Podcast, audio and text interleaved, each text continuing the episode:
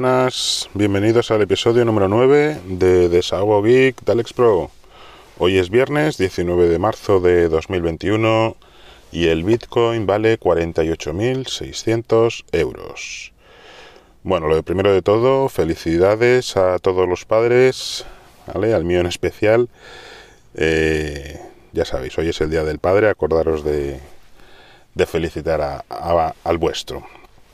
Bueno, eh, esta es la continuación del episodio de ayer en el que os estuve contando eh, los problemas que, que había al, utilizar las nubes y los servicios de, las grandes empresas para guardar nuestra información y la, pérdida de privacidad que, pues que esto representa. Como os decía, la solución consiste en utilizar servicios autoalojados, eh, otra solución podría ser confiar nuestros datos eh, a empresas o, organizaciones que se comporten de una manera mm, ética ¿no? con, nuestros datos, que seguro que, las hay. Pero bueno, entonces ya se basaría eso en una, en una cuestión de, confianza, ¿no? De, tenemos que fiarnos de, esa empresa. Eh, lo más seguro es eso, guardar y, y, custodiar nosotros mismos nuestros datos ya sea en un servidor contratado, en, un VPS o en nuestra propia casa, ¿vale? con un dispositivo que haga las veces de, servidor. Si optamos por hacerlo en, pues eso, en, nuestra casa, en nuestra oficina o en nuestro lugar de trabajo, podemos usar pues como servidor cualquier ordenador que tengamos por allí, ya sea pues un sobremesa o un portátil, o podemos usar, como lo tengo yo, pues una Raspberry Pi, ¿vale? O cualquier otra placa por el estilo que hay. Hay muchas variedades diferentes. La ventaja de usar una, placa, una, Raspberry Pi, por ejemplo, es su bajo consumo. Si con un ordenador, pues fácilmente nos vamos a 80 vatios como mínimo de, de consumo, tirando por lo bajo, pues con una Raspberry Pi estaríamos consumiendo unos 5 vatios o así, 5, 8 el 15 sería si lo tuviésemos al 100% del procesador a tope, que eso nunca va a estar, va a estar la mayor parte del tiempo en, en, reposo, pues eso serían unos, unos 5 vatios, ¿vale? Según cálculos que he ido leyendo por ahí por internet en algunos artículos, podría suponer aproximadamente un euro al mes como, como mucho, tirando por lo alto. Vamos que eso, que tiene un consumo prácticamente despreciable.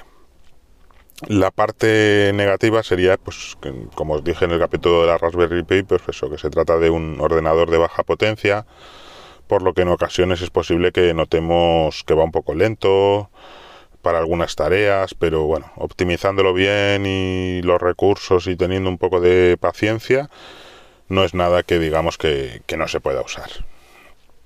También hay que tener en cuenta la velocidad de la conexión donde tengamos alojada la Raspberry Pi en mi caso tengo una conexión en mi casa por fibra, pero bueno, es una conexión bastante modesta para las velocidades que se, que se ofrecen hoy en día.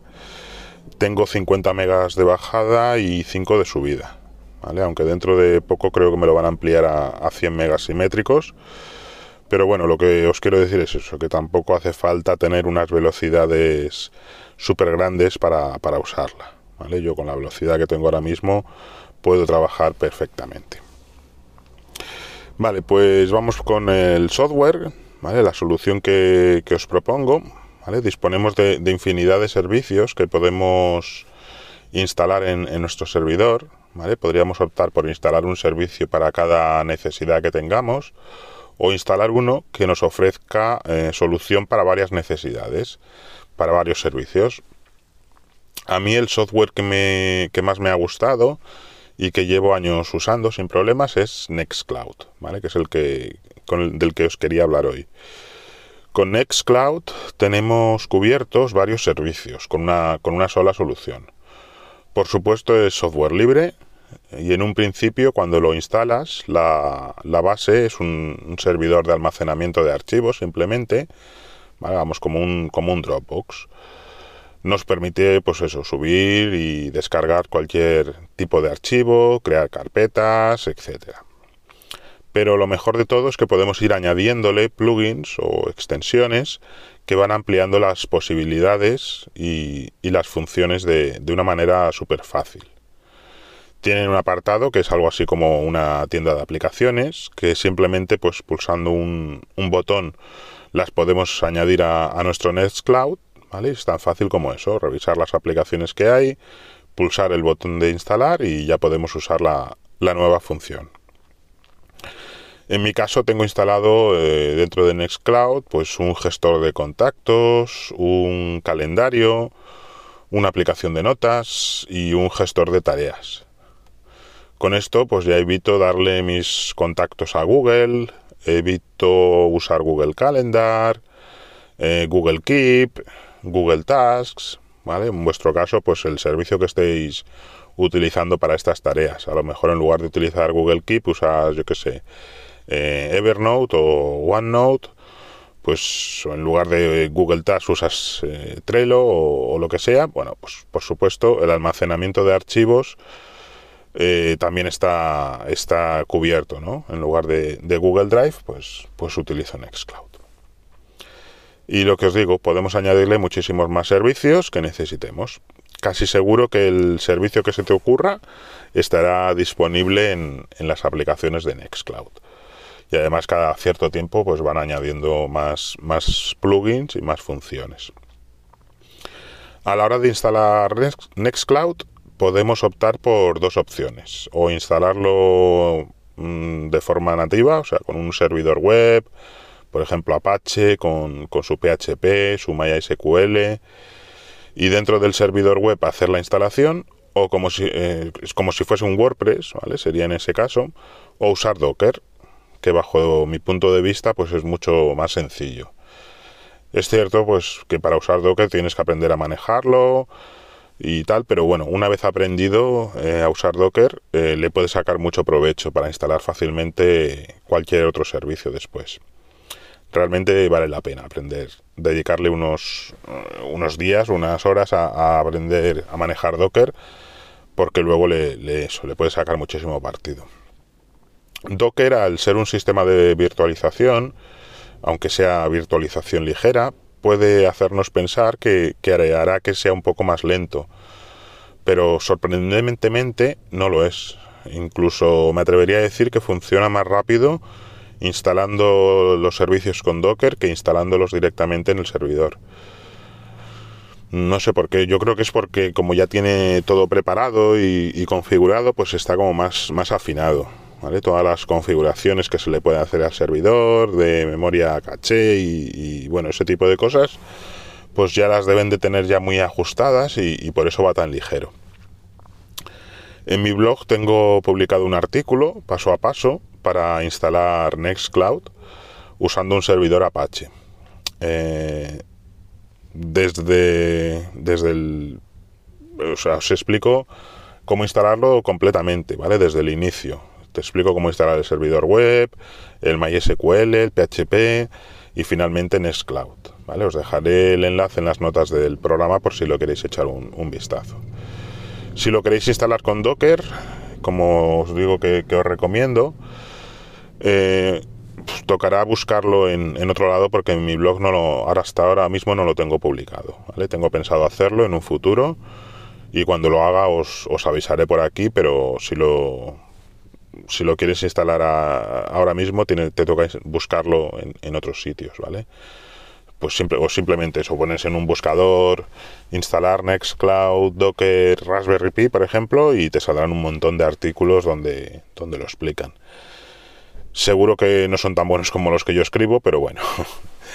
¿Vale? Hay, por ejemplo, el blog de, ahora que estoy pensando, el blog de YouGeek, ¿vale? UGeek, eh, es, habla mucho de, todos estos temas, ¿no? De instalar servicios de, y se mete mucho con el Nextcloud y, y es, es, muy interesante los artículos que ahí publica, ¿vale? Ahí os podéis, podéis informaros también.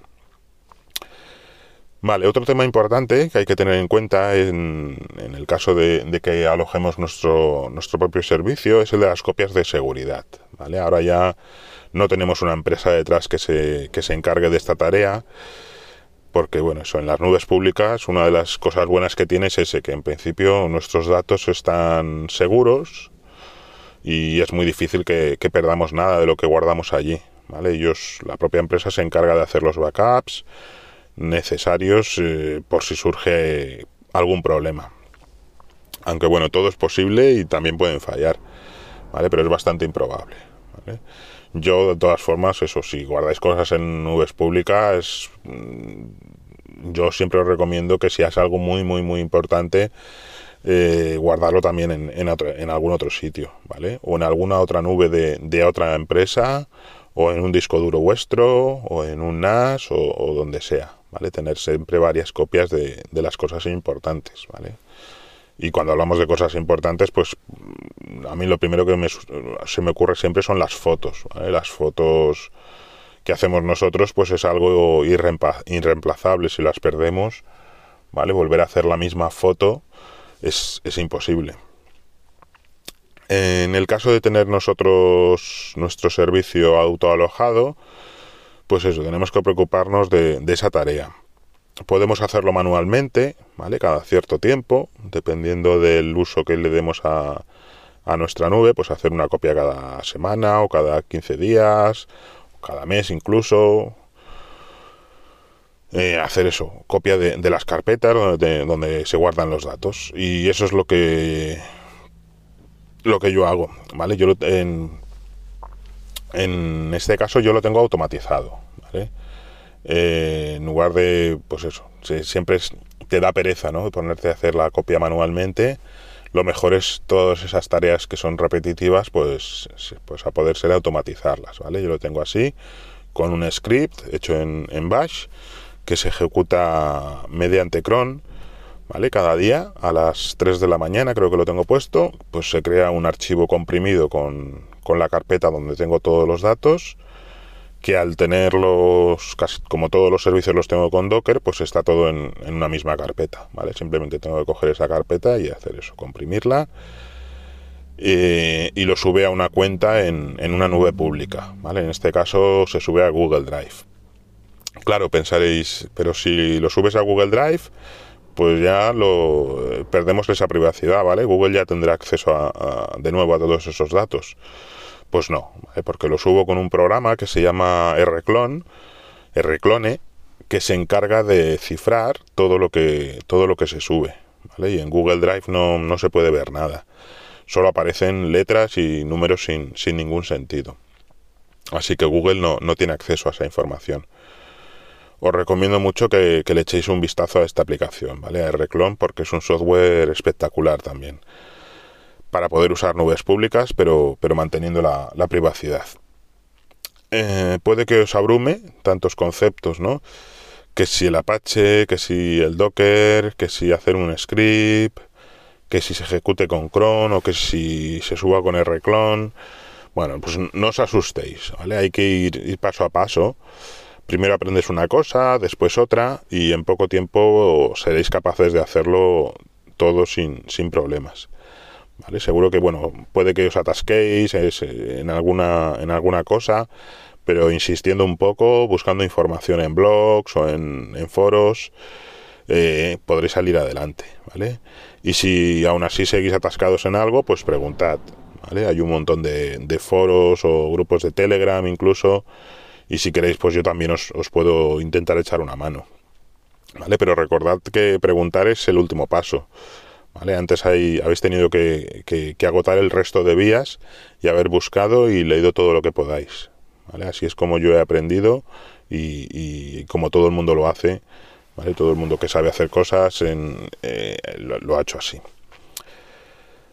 Bueno, pues nada más, ¿vale? Recordaros eso. Eh, que que, os recomiendo mucho que, que usáis Nextcloud, que es un software muy potente, muy fácil de instalar, muy fácil de, usar y, os sorprenderá, seguro, si le echáis un, vistazo. ¿Vale? Hay algunos, si lo queréis probar simplemente antes de instalarlo en vuestro servidor, ahí entráis en la página web oficial de Nextcloud, ¿vale? Que ahora mismo no, no sé cuál es, no la tengo apuntada, pero bueno, si ponéis en, un buscador Nextcloud os aparecerá, ¿vale? Y ahí aparecen enlaces a diferentes servidores que ofrecen de forma gratuita una, una prueba, ¿vale? La podéis entrar, eh, suelen tener una cuenta de, de usuario de prueba, de test, entráis, lo, lo, investigáis por allí dentro y, y ya está, ¿vale? También tiene la opción de, de instalar un, un procesador de textos y creo que también hoja de cálculo, sí. Eh, aunque eso yo no lo he probado porque, porque no me ha funcionado, ¿vale? Lo he intentado instalar, pero o bien eh, me da problema de, memoria RAM, ¿vale? Porque en el VPS que lo, lo, intenté probar solo tenía un giga de RAM y necesitaba más de un giga, ahora no recuerdo cuánto. Y en la Raspberry Pi eh, no estaba para... no funciona en, en, procesadores ARM, ¿vale? Entonces no lo, no lo he podido probar pero, pero se puede hacer, ¿vale? Si tenéis un, ordenador Intel, un servidor con, procesador Intel y con más de un giga de memoria RAM, pues lo, podéis probar también, ¿vale? Sería eso como, como el apartado de documentos de Google o hojas de cálculo de Google, pues tenerlo en vuestro propio Nextcloud, ¿vale? creo que el software se llama Colabora o algo así. Y es, una, es un, un plugin dentro de, de lo que os he contado antes, de las aplicaciones de Nextcloud. Bueno, pues nada más por hoy. Eh, recordad que si queréis comentarme alguna cosa o hacerme alguna pregunta o cualquier otra cosa, podéis contactar conmigo a través de Twitter en arroba desagogeek, por Telegram en arroba alexper o en mi blog eh, alexpro.sites.net. Y si os animáis a comprar bitcoins u otras criptomonedas, recordad que os podéis dar de alta en Coinbase con el enlace que os dejo también en las notas y te darán 8 euros de forma gratuita y ayudarás con otros 8 euros a, este humilde servidor. La música de la intro está creada por Marco Avilés. En las notas tenéis el enlace a su Twitter. Y nada, el lunes más. Eh, un abrazo para todos. Cuidaros mucho. Que tengáis muy buen fin de semana. Se os quiere. Feliz viernes.